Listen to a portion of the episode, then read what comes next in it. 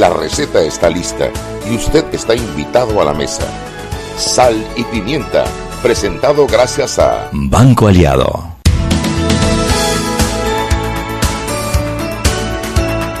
Buenas tardes, muy buenas tardes. Desde la cabina de Omega Estéreo les saluda su amiga la Pepper, la Mariela Ledesma, la Anet Planés, Chugui y hoy tenemos de invitado a Carlos Ernesto Ramírez. Yo González Ramírez. González Ramírez, ahí también lo dije en la televisión y la, la, productora me decía, él no es Ramírez, yo le dije, es González Ramírez, Pero si yo me, ustedes saben que yo, yo, a mí, yo enredo los nombres hasta de mis amigos. Esto, bueno, lo cierto es que ayer les anuncié este programa de hoy con muchos bombos y platillos porque este programa lo tuvimos versión televisión la esta semana, el lunes de esta semana, si mi memoria no me es infiel, esto eh, eh, eh, en Eco 360 y fue un éxito, fue un éxito porque creo que fue eh, muy bien explicado, muy bien sustentado y como el tema está de moda y es importante que tengamos claro lo que ocurre, me pareció, nos pareció prudente replicarlo eh, versión radio. Así que esperamos que hoy no se pierdan el programa, vamos a grabarlo bien, bien, bien, que esté en Facebook Live, porque se trata de que se pueda replicar y que la gente pueda entender.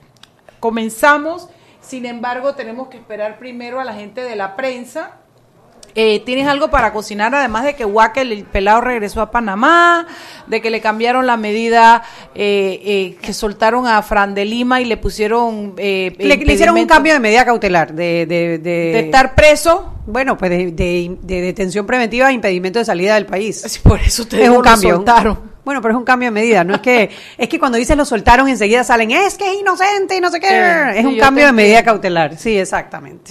Lo, sacaron de la cárcel para mandarlo para su casa. Lo que a mí me llama la atención, Annette Planage y, y, y, y Carlos Ernesto, es que este hombre tiene medidas en todos los procesos que tiene.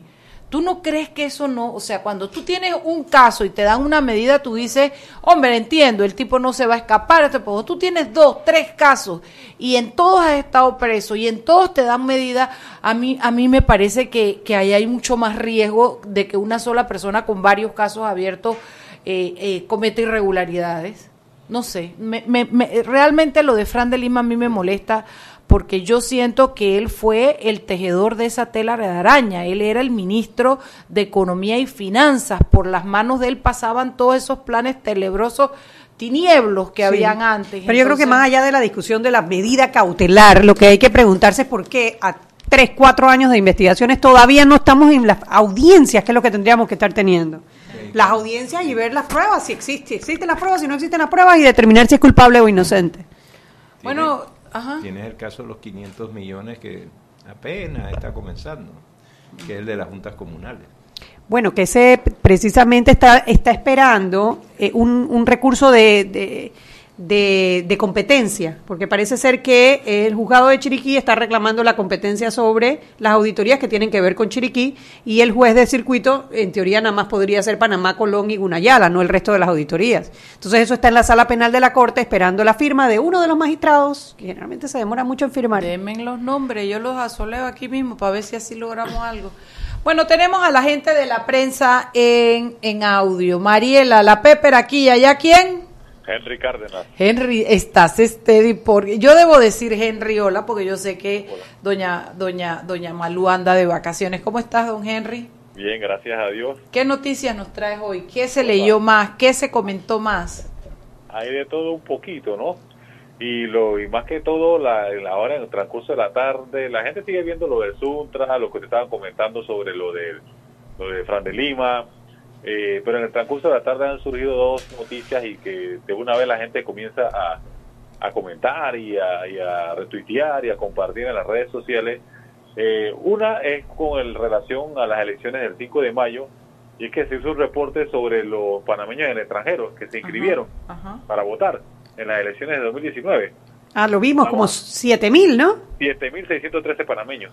¡Wow! ¿Bastantes? Bastante. ¿Para ser la primera vez? Y la vez pasada se habían inscrito, eh, teníamos un reporte de que de intención del de para el proceso de 2013 de alrededor de, de cuatro mil y tantos.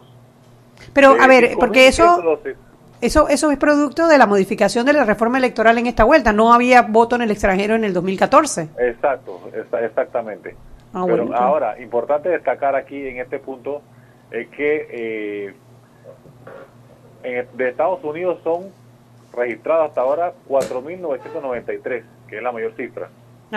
En España 329, Costa Rica con 309, Colombia 186, después sigue México con, México con 180, Venezuela con 160. Uy, todavía hay panameños en Venezuela, ¿eso qué? Dígale que regrese. Y Alemania con 101.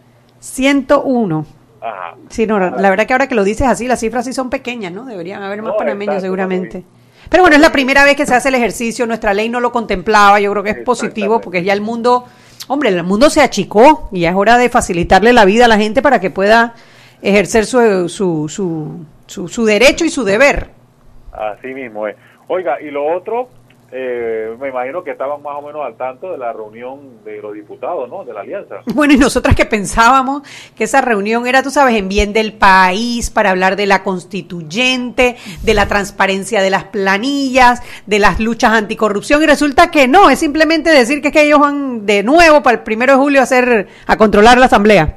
Así mismo es, no dieron detalles específicos de quién va a presidir ni nada, pero sí dijeron que se mantienen juntos el 1 de julio próximo. No, y se veía, se veía en la foto principal a Pedro Miguel, a Yanibel, a Benicio, eh, a Cheyo Galvez, Leandro Ávila, y ahí se veían las figuras principales, así que seguramente la bueno ya sea, que, a nivel repita o no repita. mi tinieblo plan de que de que Benicio se fuera con, los panameñistas y un par de gente no va pues. Bueno por lo menos está en la foto principal sentado al lado de Yanivel le dijeron te paras aquí para callar cualquiera y algo curioso de esto usted sabe que ahora prácticamente nosotros tenemos un apéndice que se llama celular no y uno casi uno se mueve para tal lado y bueno aquí todo el mundo deja el celular afuera ¿A dónde? Ahí en esa reunión.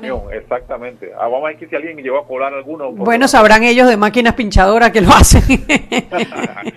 bueno, oiga, para mañana, para mañana vamos a hablar, eh, tenemos una importante noticia. Eh, usted sabe que sigue creciendo la planilla estatal. Ah. Ah, la planilla. Ya yo iba buscando mi otra, mi otra. La polla que teníamos de la 080, la 172, la 002. pegamos, pero ni por las esquinas, dale. En el año interanual de marzo de 2017 a marzo de 2018 se registra un incremento de la planilla estatal de 3.658 personas. Ay, Dios. Y hay el detalle, pues, porque si son más maestros y, enfermeras, por decir. bueno, el año pasado eh, se había registrado 228.300, ahora pues, ahora en este, el, el registro del último marzo, 228.349 personas. En el marzo de 2017, 224.691, según el reporte de la Contraloría General de la República. Esto representa, en cuanto a gasto de, los pagos, 29.2 millones de dólares más. Sí, bueno, yo te voy a decir, ahora que salió todo este escándalo de la Asamblea y las planillas, eh, así si hacemos ese ejercicio en el Ejecutivo, seguramente también tendríamos muchos muchas planillas eh, escondida también. Bueno, no escondida porque realmente el, gobierno central sí cumple con Pero manejar con ese mismo estilo que al final lo que representa es un clientelismo político. Total, total. ¿Y, quién paga eso? Tú, y yo. De algunas áreas donde fueron, en qué ministerios y demás, ¿no? Claro. Ah, bueno, pero la, el detalle. y en deporte, los muchachos de deporte nos tienen para mañana los tres miedos de nuestro amigo Hernán Darío Bolillo Gómez, director de la Selección de Fútbol de Panamá. Los tres miedos. pero si ya estamos en el Mundial, ¿cuál es el miedo? bueno, que le metan 10 goles a Holanda. A la goleada, las lesiones y las condiciones físicas de los jugadores, ¿no? Por ahí viene la cosa. Wow. Bueno, dale, lo esperamos mañana. Gracias, Henry, por tu apoyo. Nos vemos mañana. Saludos. Bye, bye. Bueno, aquí de vuelta, Shui. Mariela, lo que no comentamos fue la condena de, Milagros Lai. Ah, sí, 60 meses. 60 meses, pero que enseguida lo, lo convirtieron en, trabajo comunitario y hay todo un debate alrededor del tema. Yo, creo que está bien. Tú dices que está bien. Sí, sí. Tú dices que, eso manda un mensaje lo suficientemente contundente a la gente para que no esté estafando a, a otras alto personas. Y claro, alto y claro. No sé, Mariela, yo sí no estoy de acuerdo. Yo creo que. Yo quería presa. No, Mariela, es que en este país tenemos que empezar a tomar medidas firmes. Esa mujer abusó yo estoy de la confianza. 100% de acuerdo contigo, pero mientras no podamos tomar medidas firmes con quien se lleva millones de millones bueno, pero de millones en eso dólares, abramos, abramos las puertas de la me cárcel y que nadie no, entre. no, que sigan entrando, pero es que no me parece que si no metes preso a alguien que se lleva millones de millones de dólares, ¿por qué vas a meter a alguien que estafó la buena fe, que está muy mal y que es un delito y que se probó, pero que es igual una condena que puede ser conmutable? Es que yo a- ahí yo siento que además déjame decirte algo, lo que me faltaría a mí yo la vestiría de como de anaranjado brillante y le pondría un letero, no estafa, una cosa así para que todo el mundo lo viera. Eh, a mí a mí me parece eh, eh, eh, ¿cómo te digo eso? ejemplarizante, me parece ejemplarizante. No sé, Mariela, a mí me parece que robó, eh, robó además más que el dinero que haya robado, robó, fue la confianza, la Exacto. confianza. Y eso, tú escuchaste las declaraciones del director de Lyon. Del direct- ah, del instituto en aquel de momento- todas las, no, ahorita, Ah, bravo, no, las claro, no porque lo que decía es, oye, a raíz de eso nosotros hemos tenido que establecer otras otros mecanismos para evitar que esto vuelva a pasar, o sea, Lo la cual es sano para el. Sí, pero también ella ha roto algo y tendría que tener un castigo mucho más más severo que desincentive ese tipo de cosas. O sea, yo creo que No estoy de acuerdo, eh, pero- o sea, metes preso a una persona porque está traficando o está robando un celular o alguien que, que, que está copiando CDs y esta mujer que estafó. Es lo Ah, mismo. Bueno, es que Es tendría que estar preso igual. No los ponen preso igual. Ajá. La gente de los CD a las dos semanas los ves vendiendo de nuevo CD en la calle. no, no. Yo lo que pasa Seis es que- años le tiraron el otro día a alguien por robar un celular. Mira, Seis años. mientras, mientras yo pienso, mientras salvo que me salga un caso de eso que me tengo que callar la boca, pero mientras, mientras eh, no metamos preso a los ladrones de cuello blanco que tenemos en este momento y que la justicia no pueda funcionar para eso, no me parece justo que funcione para los A pendejos. menos que se robe una vaca, porque en ese caso casi que vas de Casi por que vida. va de por vida, esa Ah, cadena perpetua.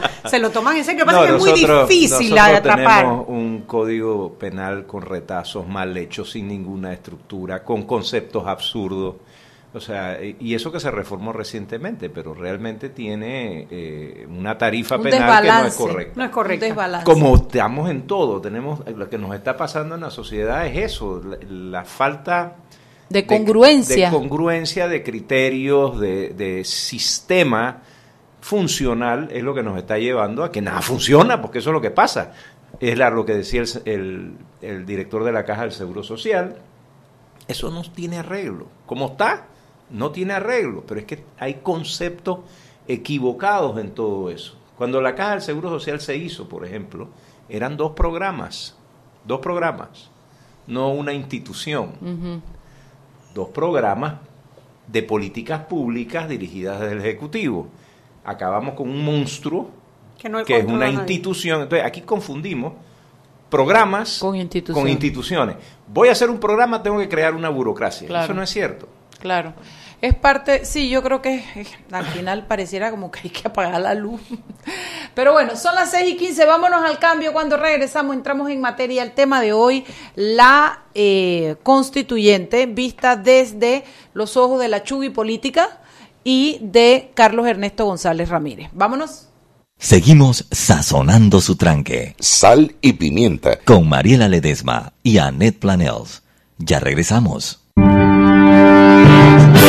De grande a más grande. ¿Estás listo para dar el paso? Es hora de llevar a tu capital, a tus negocios y a tu patrimonio al más alto nivel financiero. Da el gran paso. Banco Aliado. Vamos en una sola dirección, la correcta.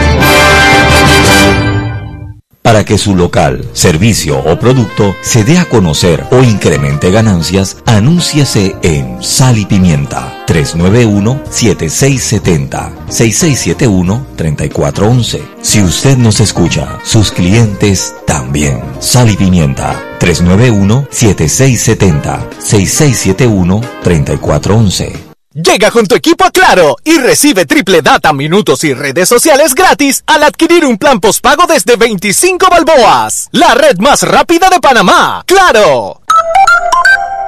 El 14 de mayo marca un nuevo reto para el Canal de Panamá con el tránsito del Norwegian Bliss, el crucero más grande y de mayor capacidad que podrá transitar por el canal ampliado. Es el trabajo del maestre de esclusas dar las instrucciones de abrir y cerrar las esclusas, así como de vaciado y llenado de las mismas. Estos junto con otros más de 150 profesionales que directamente hacen cada tránsito posible. En equipo ningún reto es imposible. Nos encantan los retos. Canal de Panamá. Seguimos sazonando su tranque. Sal y pimienta. Con Mariela Ledesma y Annette Planels. Ya estamos de vuelta. Sal y pimienta por la cadena nacional simultánea Omega Estéreo. Recuerde que usted nos puede escuchar en nuestras frecuencias abiertas de costa a costa y frontera a frontera 107.3, 107.5. También en nuestra página web www.omegastereo.com, dos opciones en la parte superior del lado derecho, ver y escuchar o simplemente escuchar. Canal 856, cable onda. Las personas que tienen el sistema de cable onda, allí también nos pueden escuchar. Canal 856. Bajando la aplicación Tuning Radio, hay muchas aplicaciones, pero le recomendamos esta. No pesa nada, busca estaciones locales, Omega Estéreo y allí nos puede sintonizar. En estos momentos también estamos transmitiendo en vivo a través del Facebook Live de Salpimienta PA. Inspirados en un motor más importante que el que mueve tu auto, llegaron a Panamá los nuevos lubricantes Terpel. Máxima protección y mayor rendimiento para el motor que mueve tu vida. ¿Y sabías que la línea 2 del Metro de Panamá tendrá conexión directa con la estación San Miguelito de la línea 1? Esta nueva línea se extenderá por medio de un viaducto elevado hacia el sector este de la ciudad, siguiendo la avenida Domingo Díaz y la carretera panamericana. Pasará por la barriada 24 de diciembre hasta Nuevo Tocumen, donde quedarán ubicadas las instalaciones de patio y talleres de la línea 2 del Metro de Panamá. Continuamos con más aquí en Sal y Pimienta.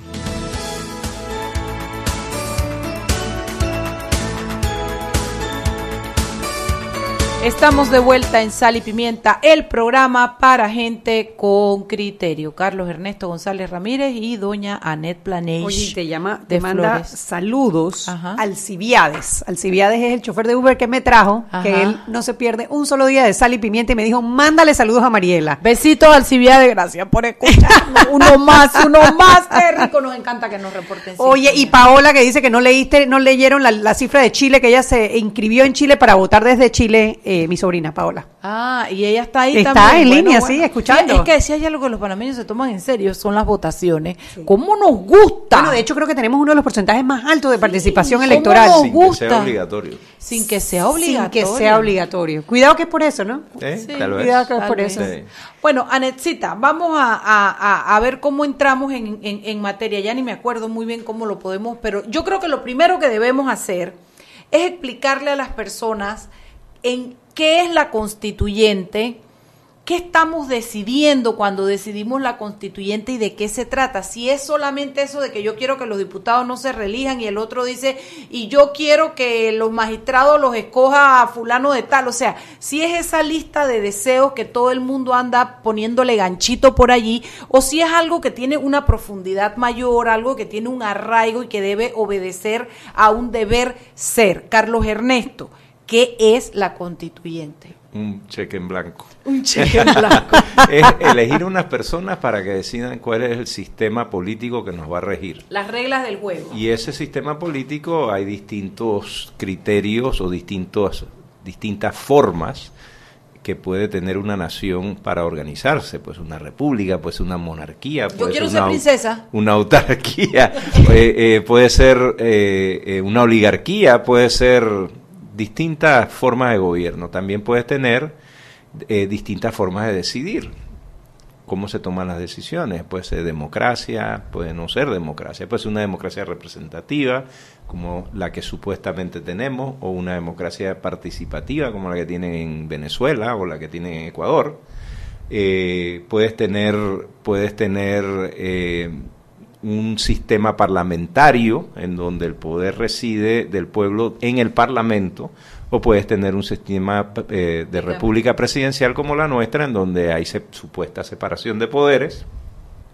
Y luego, esa es la parte orgánica, y luego tienes la parte, eh, eh, digamos, programática que ha dicho la Corte varias veces, que son todas las listas de buenos deseos que se ponen en la Constitución, que en mi opinión no deberían de estar, y luego está la parte digamos, más dogmática de la Constitución, que son principios como los derechos humanos, como las garantías individuales, que van incluidos allí. En esa lista que acabas de dar, en ese menú que me presentaste, define qué es Panamá. ¿Es una república?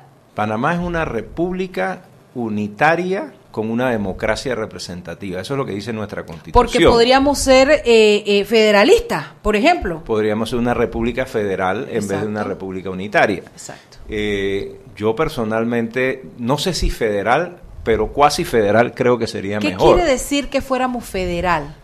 Bueno, que a- algunas decisiones fundamentales son tomadas a nivel del, del- de la Del- provincia, podría ser en el caso de Panamá, como en, en- en Argentina son provincias, no son estados, y es un estado federal.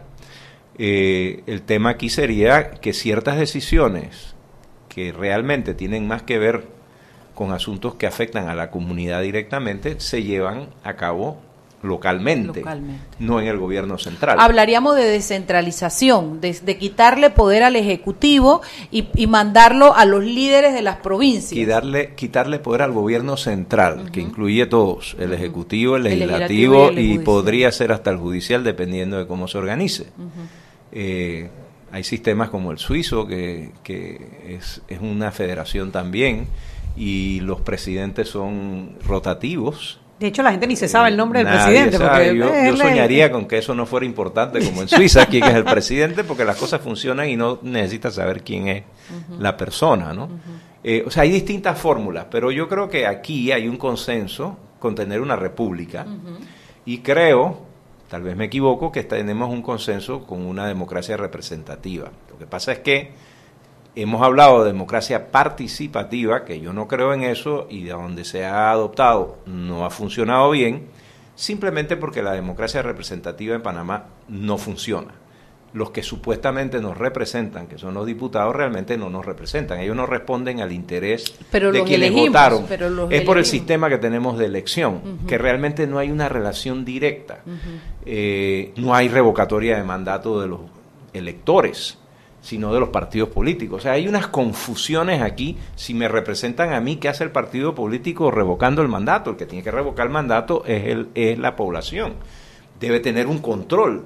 No sabemos cómo votan, le pegan a la mesa.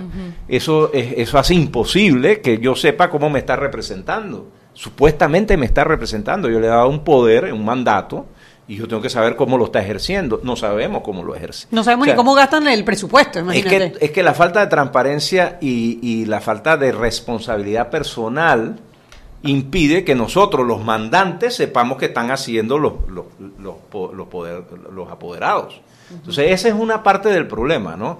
Eh, que estas confusiones que tenemos Ahora, de sistema. ahora que lo mencionas, eh, viendo cómo está definida nuestra arquitectura de poder, ¿no? Una democracia unitaria, eh, representativa, en teoría, cuando lo dices así, pareciera que nuestro problema entonces no está en el diseño de la arquitectura del poder. No, sí está, porque nosotros tenemos unas confusiones horrorosas dentro de la propia, confus- de la propia constitución en la separación de poderes, por ejemplo. O sea, eh, una cosa elemental en una república es que hay tres poderes separados. Esos poderes, para que funcionen, tienen que estar estrictamente separados, porque si no hay conflicto de interés. Por ejemplo, ¿dónde ves que no estamos separados aquí? Bueno, Para que la hay- gente hay- quede ilustrada. Hay, hay ejemplos muy claros, pero por ejemplo, nosotros podemos tener diputados que de, de pronto son ministros. O, o- o Eh, directores eh, de una junta directiva, eh, miembros de una o junta directiva. miembros de una junta directiva de un ente ejecutivo. Esas no son las funciones de un diputado. Las funciones de un diputado en, en lo que se refiere a la parte, digamos, eh, administrativa, es fiscalizar al Ejecutivo. Entonces, ¿cómo lo vas a fiscalizar si eres parte de él? Se genera un conflicto de interés. Entonces, ese tipo de cosas no deben de suceder.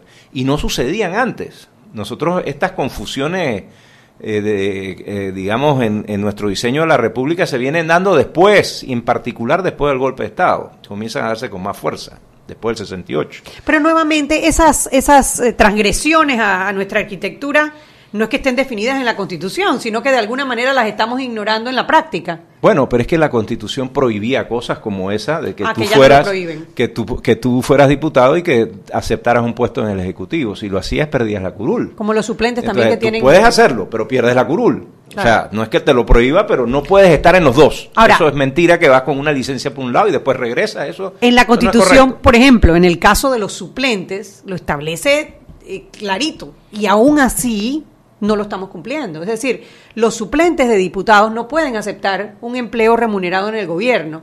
Si no pierden la curul, pero eso no lo, o sea, está escrito en la Constitución, pero nadie lo, lo, lo hace, nadie lo, lo, lo ejecuta. Y además, eh, la Constitución también eh, prohíbe, por ejemplo, que los abogados ejerzan en los tribunales, los que son diputados, porque obviamente, nuevamente surge un conflicto de interés. Sin embargo, el primer acto de la legislatura es darle permiso a los abogados y a todo el mundo a que haga esas cosas, porque la Constitución permite darle permiso. Eh, o sea, estas confusiones que tenemos ahí en la, en la, en la Constitución de las funciones de cada uno de los órganos del Estado son un problema. Entonces, si nosotros nos metemos a reformar la Constitución sin tener un- una visión sistémica del- de la parte orgánica de la Constitución, vamos a meter los cascos. Y yo te puedo decir casos en donde yo he visto, que yo he sido parte, en donde han habido graves errores. Por ejemplo, en la reforma del 2004, todo el mundo quería que se eliminara el fuero parlamentario que tenían los diputados, se eliminó el fuero parlamentario, se mantuvo un fuero de instancia, digamos, los, los diputados son enjuiciados por la Corte Suprema de Justicia, que yo creo que está bien, pero también se agregó que la Corte los investigaba. La Corte no sabe No investigar, es- es- claro. ella eh, el enjuicia, no Público. investiga. Ahora, la, la Constitución sí dice que es posible que sea el, el- Eh, la procuradora, la procura- sí, el procurador general de la nación. Pero vino la, la asamblea y se aprobó una ley diciendo que lo tenía que hacer la corte. La- Claro, la corte si no tienes capacidad para investigarme, mucho menos la vas a tener después para, para nadie lo ha nadie lo ha demandado, pero en todo caso eso era una potestad exclusiva Corte. de la corte y no de la y la, de la la mejor asamblea. la mejor prueba de que eso no está funcionando es que no tenemos un solo diputado condenado. Claro, es que, Por nada. Es, es que es la confusión de roles. Entonces, eliminamos el fuero, pero generamos otro tipo de problema. Y ves, ves, es el problema de los cambios casuísticos. Sí, es que, di que no- eso no me gusta, eso quítalo. Exacto. Pero no, y ahí tenemos entonces una magistrada como Ángela Russo reconstru- reconstruyendo un, un accidente de tránsito porque en, en el caso de Mario Lázaro. Sí, no- no tiene sentido. Bueno, vámonos porque cuando regresamos quiero oír la parte política. ¿Qué hace, qué afecta a la constituyente en este momento? ¿Qué, qué se espera de ella? 6 y 30 en punto, vamos. Seguimos sazonando su tranque Sal y pimienta. con Mariela Ledesma y Annette Planels. Ya regresamos. Y aquí vamos en el metro. Esta señora se acerca al botón de abrir la puerta. Lo va a apretar. Y ahí mismo le cae el central. Claro, que tenga paciencia. Hay que esperar a que se encienda la luz verde. Seguimos acá en la estación del metro. Aquí viene este. Se está acercando al botón rojo de frenado de urgencia. ¿Qué hace? Lo va a apretar. Muy mal, muy mal. Y muy bien la intervención del árbitro. A este le sacan la roja. Y mira a este. Se va a bajar a los rieles. ¡Qué locura! ¡Qué locura! No, no, no. Roja clarita. ¿Cómo se va a bajar a los rieles? Fuera de juego, señor. Sigue las reglas de comportamiento del metro. Son para tu seguridad y para que el metro siga avanzando como te lo mereces. Metro de Panamá. Lo bueno avanza. Para que su local, servicio o producto se dé a conocer o incremente ganancias, anúnciase en Sal y Pimienta 391-7670-6671-3411. Si usted nos escucha, sus clientes también. Sal y Pimienta 391-7670-6671-3411. El 14 de mayo marca un nuevo reto para el Canal de Panamá con el tránsito del Norwegian Bliss, el crucero más grande y de mayor capacidad que podrá transitar por el canal ampliado, con 168.800 toneladas brutas y capacidad para 5.000 pasajeros. Es el trabajo de los oficiales de inspección y arqueadores abordar el buque para inspeccionar y confirmar que cuenta con las condiciones para ser abordado por el personal del canal. Estos junto con otros más de 150 profesionales que directamente hacen cada tránsito posible. En equipo ningún reto es imposible. Nos encantan los retos. Canal de Panamá. De grande a más grande. ¿Estás listo para dar el paso. Es hora de llevar a tu capital, a tus negocios y a tu patrimonio al más alto nivel financiero. Da el gran paso.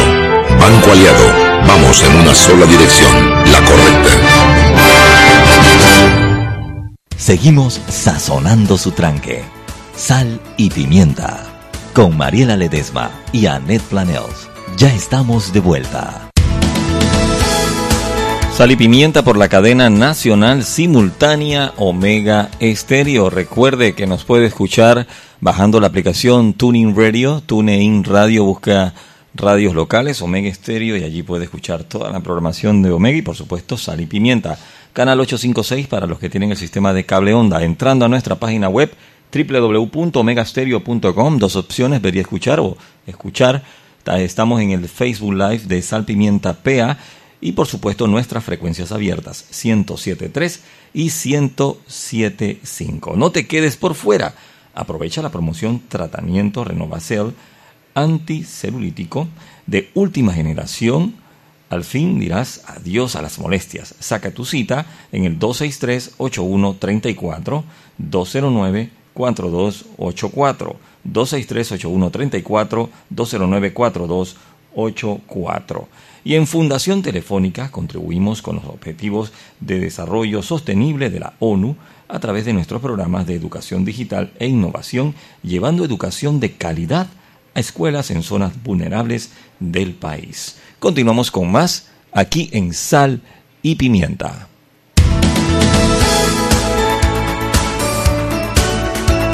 Oye, nada más eres tú ahora. Estoy consentida yo, pero bueno. Debe ser que está más guapa que yo hoy, oye. Pero by far, mírame, Chugui, mírame, Chugui.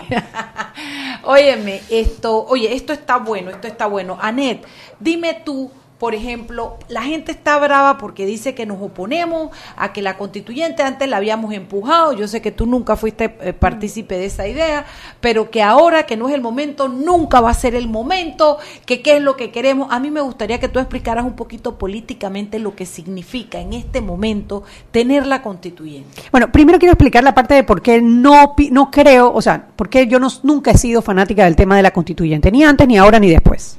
Porque yo creo que tú no puedes adelantar la forma al fondo. Todo esto que nos estaba explicando Carlos Ernesto, que nosotros como país nos tendríamos que sentar y analizar nuestra constitución, nuestra arquitectura del poder, ver realmente dónde están los problemas y tratar de buscar un consenso de hacia dónde queremos llevar el país, no para 2019, 2025, para los próximos 50 años. Porque cuando tú haces una, una reforma constitucional o una constituyente, tú no la haces pensando en la próxima elección. Entonces, yo creo que tú no puedes anteponer la forma que vas a utilizar para llegar a un fin si todavía no sabes cuál es el fin que quieres alcanzar.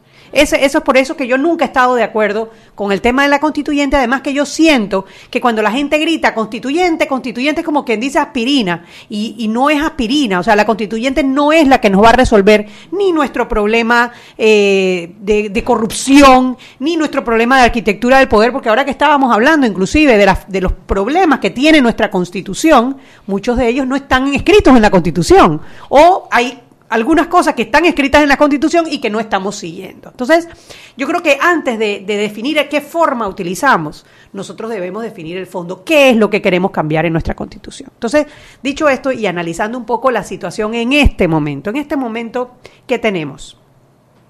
Bueno, tenemos primero un presidente con una muy baja popularidad, eh, muy cuestionado. Eh, tenemos un órgano completo, una Asamblea Nacional que está enfrentada al órgano ejecutivo. Si es culpa del ejecutivo de la Asamblea, es irrelevante. En este momento hay un enfrentamiento, no es una diferencia de opinión, no es separación de poderes, es un enfrentamiento que hay entre dos órganos del Estado y tenemos además una crisis en los partidos políticos porque precisamente los partidos políticos están siendo liderados por quién? Por los diputados de la Asamblea Nacional. Entonces, a la hora de elegir los constituyentes, eh, como estipula la Constitución y como el presidente sugirió que se debería hacer, que es la constituyente paralela, tú elegirías a 60 personas en todo el territorio nacional garantizando la representatividad. Cuando nosotros averiguamos qué era eso de garantizar la representatividad, qué método iban a utilizar, la interpretación que en su momento nos dio el ex magistrado Pinilla fue, no, no, no, eso es igualito a cómo se eligen los diputados hoy en día, por circuitos electorales.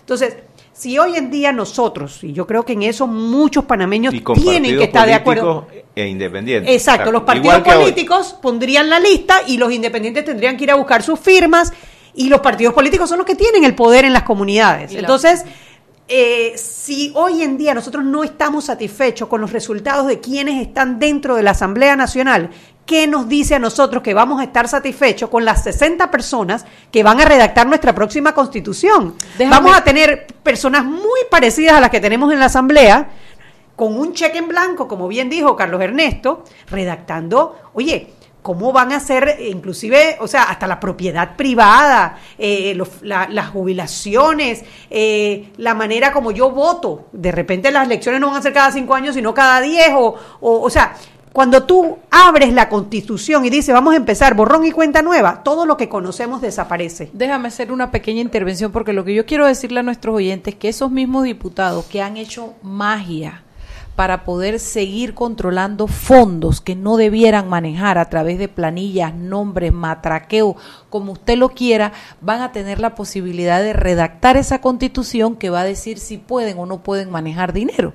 Todo eso puede quedar allí, eso por un lado. Y por otro lado, nuestros oyentes deben saber que cuando se habla de elegir 60, la gente dice los mejores hombres, las mentes más brillantes que se han llamado. Eso no se puede. No se puede porque el Tribunal Electoral al momento de reglamentar esa votación no puede decir que solamente los que han ido a Harvard o los que son brillantes o los que... No, tiene que ser generalito, así como pasé diputado mayor de 35 años, no haber sido nunca condenado. Esas tres, cuatro cositas que le piden, que nos traen a Huevito, que nos trajeron a Miller, que nos trajeron a Carrasquilla, que tienen a Robinson, a Chello, que pueden ejercer por esos requisitos. Entonces, dejemos de soñar que es que vamos a elegir a las mentes más brillantes o vamos a No, traer es que- 60 eh, suizos. eh, lo que pasa es que en política mucha gente cree en ángeles, que van a llegar ángeles a solucionarte el problema y cuando lo que siempre hemos tenido son diablos. Sí, señor. Yo creo en diablos, en política. Yo no creo en ángeles. Entonces, lo que nosotros tenemos que pensar son mecanismos en el que podemos controlar los diablos. Claro. Porque si no hay mecanismos para controlar los diablos, créanme Tampoco que vamos no a va a aparecer el ángel nunca. Ok, Anet, quiero que continúes en ese análisis que yo quise, pa- quise parar porque me pareció importante que la gente supiera que no es que no queremos, es que no se puede. Es que no se puede, porque mira, a ver, ¿cómo vamos a caminar por el proceso? Juan Carlos Varela ahora por, durante siete semanas se va a reunir con todas las fuerzas vivas del país, es decir, con los partidos políticos, con los principales gremios, con los sindicatos, con una que otro movimiento político, y va a decidir si el primero de julio presenta en la Asamblea la solicitud para una constituyente, eh, una constituyente paralela según el artículo creo que 314 de la Constitución Nacional. En ese momento los diputados tienen que decidir si aceptan o no aceptan. Para que acepten tienen que haber 36 diputados que estén de acuerdo en llamar a una elección de 60 constituyentes el eh, 5 de mayo del 2019. Es decir, que en el mismo momento, cuando los panameños vamos a tener que elegir nuestro futuro presidente de la República, nuestros diputados, nuestros representantes, nuestros alcaldes, nuestros concejales, en ese mismo momento vamos a tener una, una quinta papeleta para que elijamos a nuestro constituyente. Para la constituyente van a venir los partidos políticos, es decir, los vamos a decir los tres principales, el PRD, Cambio Democrático y el panameñismo, y van a hacer sus listas, y esas son las personas que se van a presentar, y de ahí nosotros vamos a tener que elegir. Pero Entonces ahí- tú ahí- vas a elegir los de tu circuito. El vecino va a elegir los de su circuito. En, en la comarca van a elegir los de la comarca. En Chiriquí los de Chiriquí, etcétera, etcétera. Y esas 60 personas, cuando tomen posesión, ellos van a redactar la nueva constitución y van a decidir ellos si vamos a hacer república, si no vamos a hacer república, si vamos a tener tres poderes, cuatro poderes, cinco poderes, parlamento, etcétera, etcétera, etcétera. Y al final el resultado se, se lleva a un referéndum según eh, la, la constitución actual, se lleva a un referéndum que es la que ahí donde decidimos si aceptamos o no aceptamos Ese el, trabajo problema. de la Ese es el constitución. problema más grave de todo, en mi opinión, porque tú estás eligiendo constituyentes en el marco de una campaña presidencial, con lo cual van a haber cálculos políticos partidistas para efectos de esos diputados. Son parte de lo que van a jalar votos para las otras cosas. O sea que ahí va a haber un, digamos, Un una contaminación, un una contaminación eh, político-partidista en un asunto que yo creo que no cabe de manera correcta. Pero aparte de eso, para que te la aprueben después, la piñata va a ser enorme. Para que eso pase el referéndum, van a meter una piñata allá adentro. Y vamos a acabar como han acabado todos los países que han hecho eso, de- metiendo piñatas en la constitución, acabas quebrando el Estado, como le ha pasado a Brasil con algunas de las reformas que hizo en la última constituyente que hizo. Ahora no saben cómo salir de eso.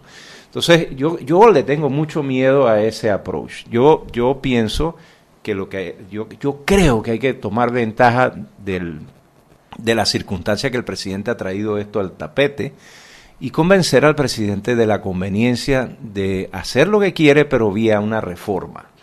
Eh, y ahora ya por la etapa en que estamos tendría que ser una reforma de dos asambleas diferentes, porque no queda otra opción para hacer una reforma en el tiempo que le queda a esta ¿Y qué asamblea. te dice que los mismos diputados van a querer aprobar reformas que si las hacemos como debemos hacerlas y hemos explicado aquí, comienza por eliminar Bueno, un montón de cosas de ellos? tengo dos, dos razones para creerla. La primera es que ya ha pasado antes.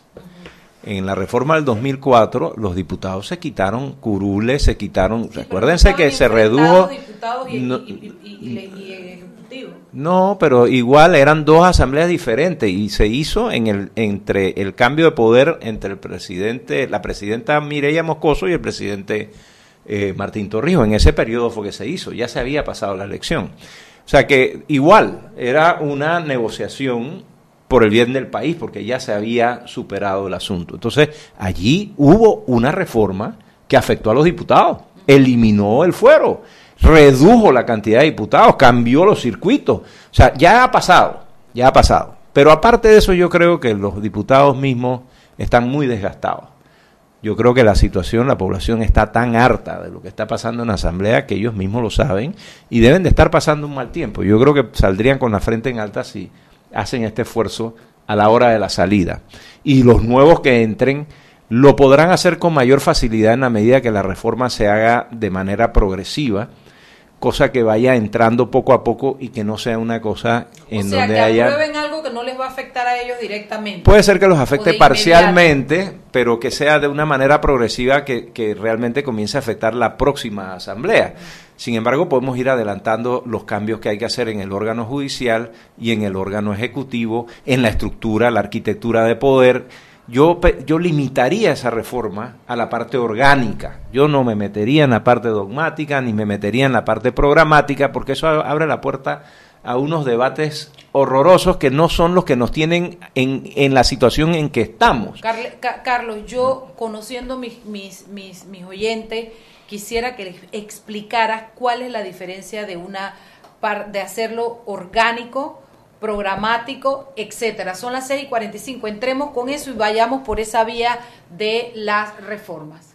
Seguimos sazonando su tranque. Sal y pimienta. Con Mariela Ledesma y Annette Planels.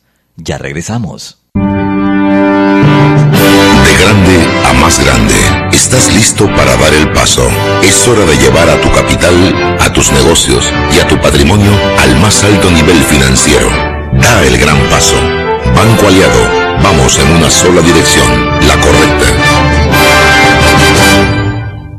Tu equipo te da beneficios. Tráelo a Claro. Adquiere un plan postpago desde 25 balboas y recibe triple data, minutos y redes sociales gratis. La red más rápida de Panamá. ¡Claro! El 14 de mayo marca un nuevo reto para el Canal de Panamá con el tránsito del Norwegian Bliss, el crucero más grande y de mayor capacidad que podrá transitar por el canal ampliado. Está en manos de los operadores de caseta de control de esclusas coordinar todas las operaciones que ocurran antes, durante y después del tránsito de la embarcación. Estos junto con otros más de 150 profesionales que directamente hacen cada tránsito posible. En equipo ningún reto es imposible. Nos encantan los retos. Canal de Panamá. Seguimos sazonando su tranque. Sal y pimienta. Con Mariela Ledesma y Annette Planels. Ya estamos de vuelta.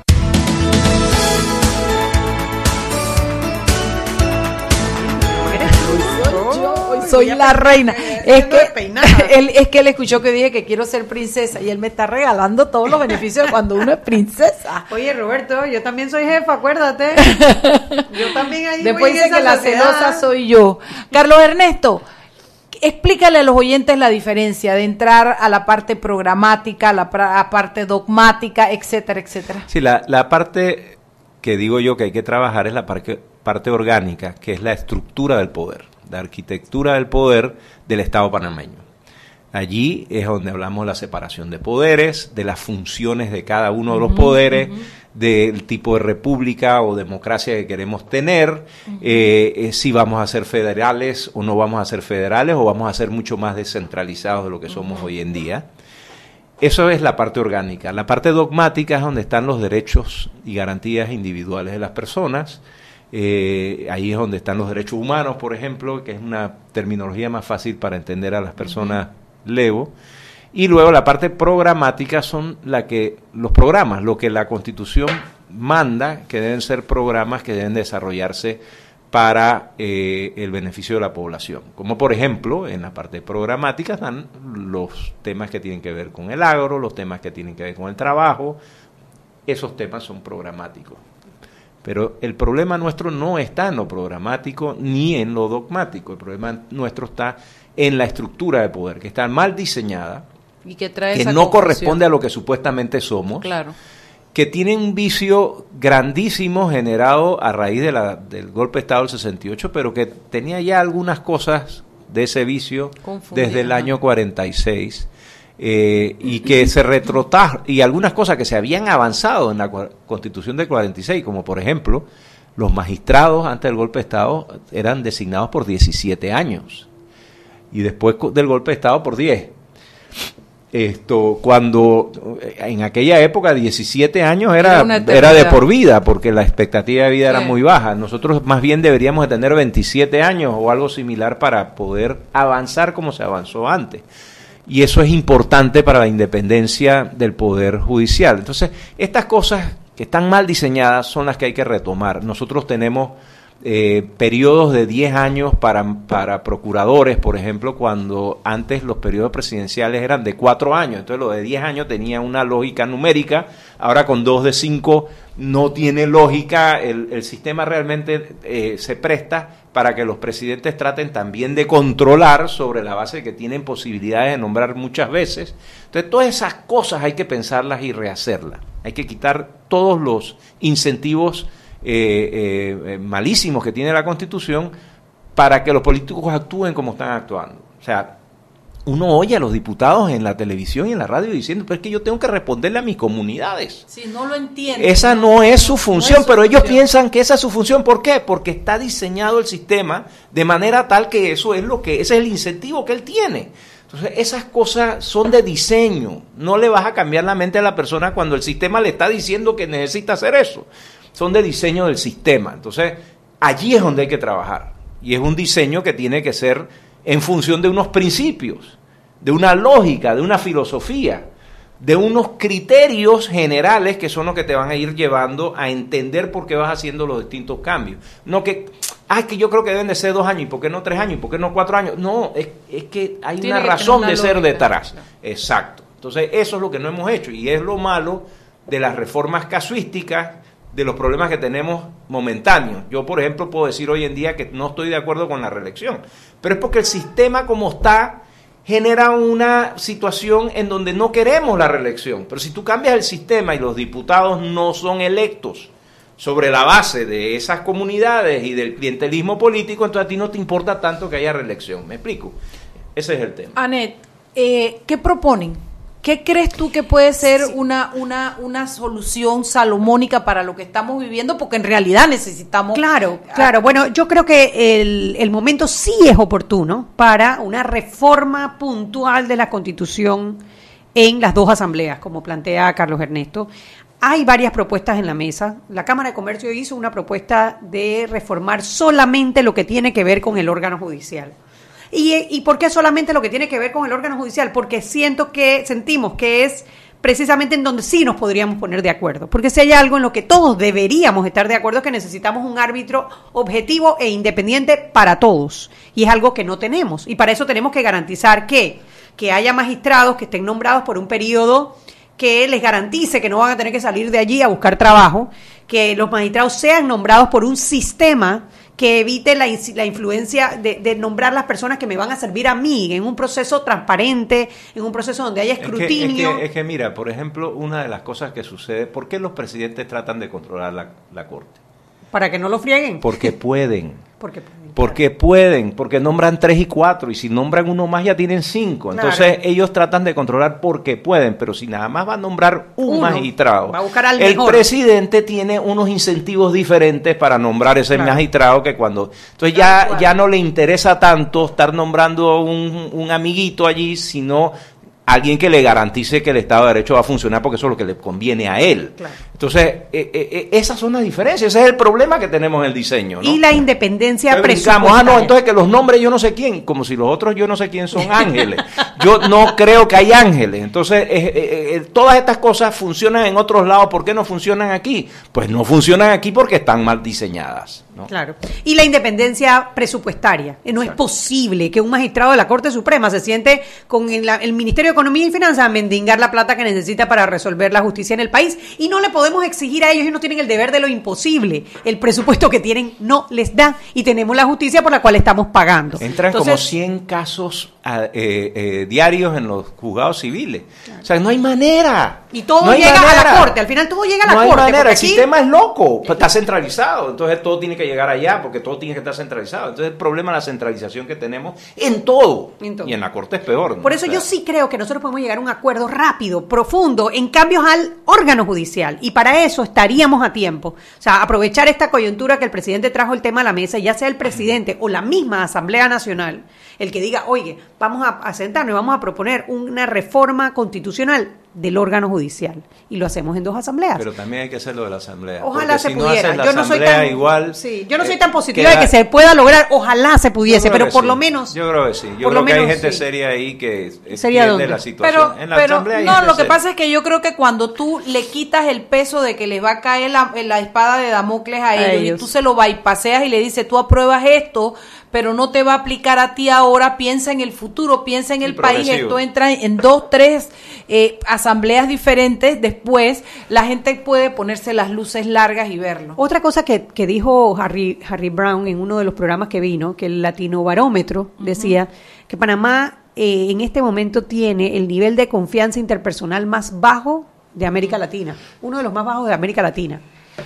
Eso afecta todo, desde las relaciones entre familia, las la falta de relaciones... confianza es parte del, pro- de Es la parte del- del, del- del engranaje eh, eh, social de un país. Y Claro, eso- y para poder hacer, porque lo que necesitaríamos para la constituyente sería precisamente Confianza. hacer un, exactamente, establecer diálogos que en la confianza de buscar lo Pero lo mejores para el país. antes. Claro, y lo podríamos lograr. Eh. Lo que no podemos hacerlo es con eh, la, la- El, el reloj ahí el encima que reloj no ahí permite. encima, nombrar 60 cuestiones con las con los dirigentes de los partidos políticos que tenemos hoy y con el enfrentamiento que hay en el Ejecutivo y el Por Legislativo. ejemplo, yo me acabo de enterar y darme cuenta en este programa hace 10 minutos que no tenemos tiempo. Yo pensaba que podíamos hacerlo una, una asamblea y un referéndum. Y es que son dos asambleas, ya ese método. dos, dos Dos periodos, legislaturas. Dos legislaturas, perdón. exacto, Y- dos y entonces no se puede. No, porque Ya. ya. se acabó. La penúltima ya se acabó. Vamos para la, ul- para la última. O sea que por ahí tampoco nos queda las dos eh, Asamblea. asambleas. las dos asambleas. Pero bueno, se puede, se puede. Y si de verdad, y si de verdad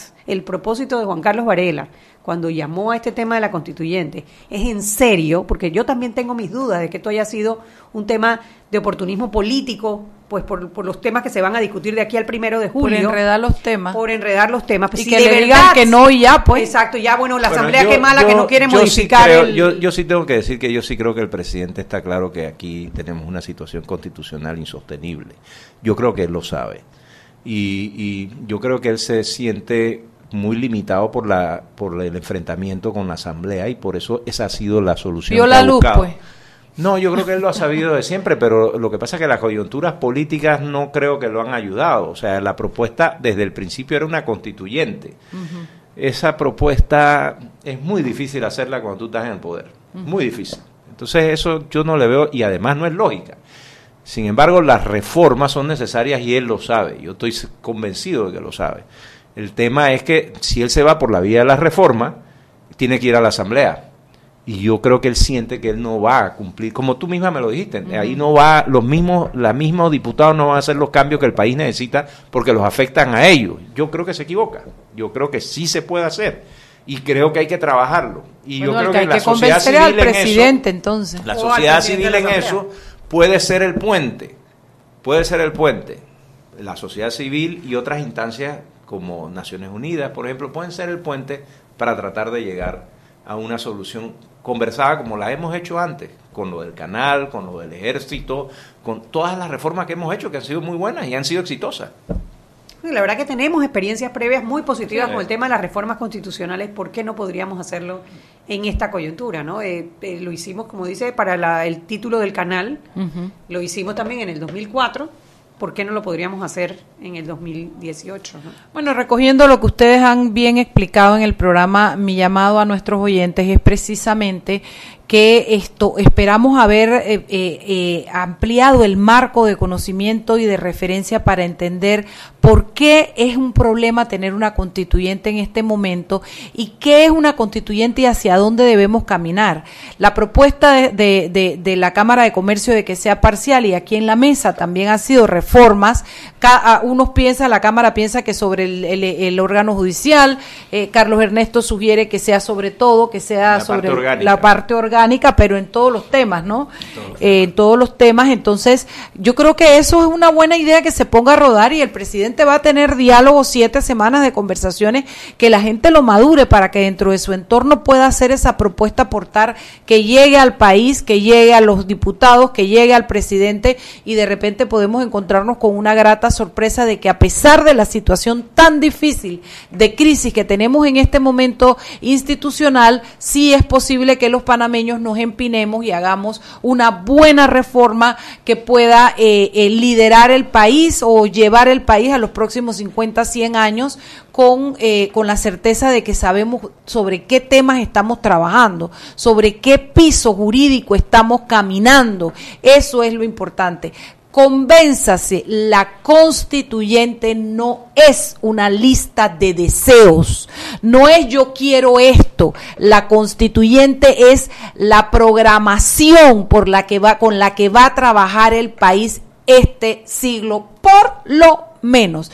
Piense si usted quién quiere usted y en qué condiciones quiere usted que sea eh, eh, eh hecha la posibilidad de una constituyente. Piénsela versus una reforma mucho más práctica, mucho más directa. Es como, es como una operación directo a donde hay que ir para, no tienes que abrir todo el cuerpo, vas directo al órgano que tienes que corregir y esta es la arquitectura del país. Son las 6 y 59.